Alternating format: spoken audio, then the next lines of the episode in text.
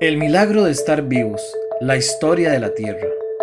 Le habla Gino González, vulcanólogo costarricense y miembro de la organización no gubernamental Volcanes sin Fronteras. El editor de este programa es el señor Eric Chacón. Iniciamos con el tercer podcast de nuestro programa llamado Radio. En este programa invitamos al doctor en geología, el profesor Alan Astorga. El mundo vive un momento difícil por la pandemia del COVID-19. Por favor, cuídense y cuiden a sus familias y amigos estando en casa. Arrancamos. La pregunta de este programa es gracias al bar y restaurante El Pescadito, que se ubica en Curriabat, San José, 100 metros al norte de Multiplaza del Este, donde la especialidad de ellos son los mariscos. Ya pueden pedir express, en el Facebook está toda la información. Les mando un saludo a mis amigos del pesca y que por favor ojalá puedan apoyar los comercios locales. La pregunta es, ¿puede haber vida en otro planeta? La respuesta al final del programa. Queremos presentarles una canción del maestro Luis Eduardo Aute que canta con Silvio Rodríguez. Hay algunos que dicen que todos los caminos conducen a Roma. Y es verdad porque el mío me lleva cada noche al hueco que te nombra. Y le hablo y le suelto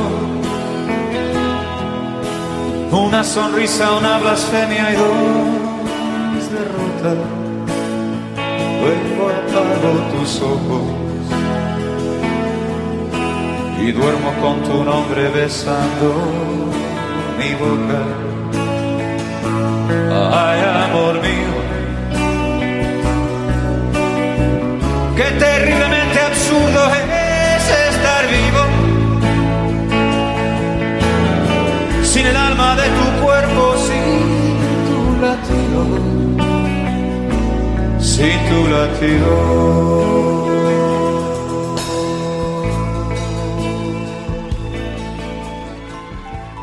Sí, es una canción de amor, donde la persona está tan enamorada que todo se dirige hacia ella, sus pensamientos de día y de noche. Y como dice la misma canción, ay amor mío, qué terriblemente absurdo es estar vivo. Partimos de nuestro segundo programa donde ya existe el sol y la tierra primitiva. Ahora nos enfocaremos en la historia de la Tierra. Pero ¿qué sigue? Bueno, la Tierra como la vemos actualmente, con agua, peces, continentes, personas, no existía. Antes era pura roca fundida, magma y calor. Podríamos decir que es lo más parecido al infierno descrito por Dante Alighieri en la Divina Comedia. A ese tiempo geológico, hace unos 4.600 millones de años, o sea, eso fue hace bastante tiempo, se le llama el Adeano, en honor a Hades, el dios del inframundo en la mitología griega. Luego entramos al arcaico, hace unos 4 mil millones de años, es decir, el origen de cómo es el planeta que vemos. Aquí comienza la vida, porque antes no existía. Para que se origine la vida ocupábamos dos elementos claves, agua líquida y compuestos orgánicos, como el ADN o las proteínas. Y aquí mis amados volcanes vuelven a jugar un papel fundamental porque al mismo tiempo que los volcanes haciendo erupción estaban formando una atmósfera primitiva, las mismas erupciones liberaban agua que se acumulaban en depresiones y los mismos volcanes estaban liberando gases orgánicos, es decir, los dos elementos básicos para la generación de la vida. También nos echaban la mano los meteoritos porque estos traían agua y compuestos orgánicos desde el espacio. Aunque no lo crean, el Sol no era tan caliente como es actualmente. Y nuevamente los volcanes nos dan otra mano porque generaban energía extra al formar rayos volcánicos. Con este calor aumentaba la posibilidad o aceleraba los procesos para la formación de la vida primitiva. A esta era le llamamos la era prebiótica.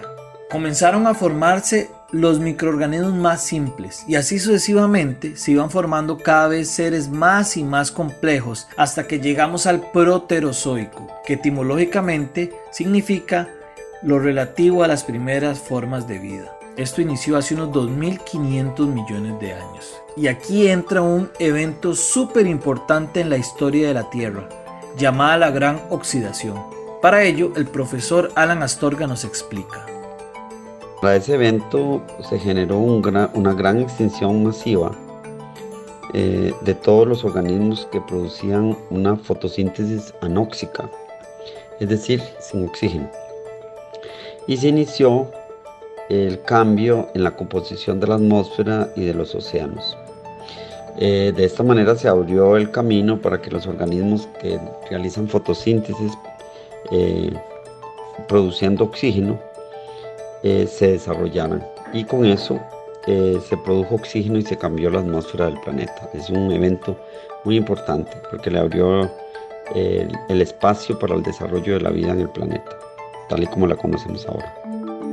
Luego llegamos al fanerozoico y aquí la vida explota. Es una locura de seres vivos diversos. Porque el fanerozoico significa la vida visible, porque pasamos de organismos microscópicos a los seres macroscópicos. Esto hace unos 550 millones de años. Vendrán tiempos de altos y bajos, millones de años de explosiones de especies y de muchas extinciones. Aquí nos centraremos en el paleozoico, que significa las formas de vida primitiva. Porque cada vez que vamos a hablar de un periodo geológico, estamos hablando de extinciones. Por ejemplo, vendrá el Cámbrico, donde están los trilobites, bellísimos. Eran como las abuelitas de las cucarachas, pero de hasta 2 metros de largo. Luego el Ordovícico, hace unos 480 millones de años, donde el nivel del mar era muy alto que dominaban las especies marinas. Luego seguirá el silúrico donde las plantas conquistan la tierra. Posteriormente llegamos al devónico, hace unos 420 millones de años que se les conoce como la época de los peces, porque aquí aparecen unos peces muy particulares. Estos tenían placas, se les llamaban los plaquidermos y también tendremos los primeros anfibios. Viene una nueva extinción y aquí se da el carbonífero, la época de los grandes bosques, que luego esto será un problema, ahorita les cuento el porqué. Posteriormente el pérmico, aquí es donde aparecen los reptiles, pero también se da la mayor extinción en el tiempo geológico, hace unos 250 millones de años. A esta extinción masiva se le llamó el pérmico triásico, que el profesor Alan Astorga nos va a contar más. Se le llama también la de la gran mortandad.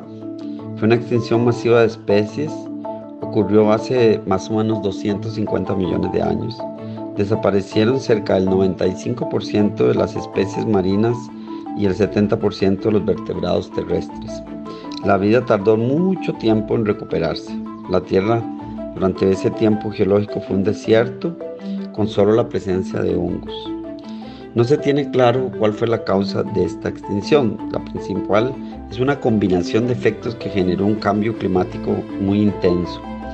Eh, incluyendo como la combinación de efectos, incluye la caída de un gran meteorito en la Antártida, eh, desarrollo de vulcanismo muy intenso en Siberia, la posibilidad de que ocurriera una supernova también cerca, y bueno, la combinación de todo esto provocó eh, una gran extinción masiva hace 250 millones de años en la historia de la Tierra.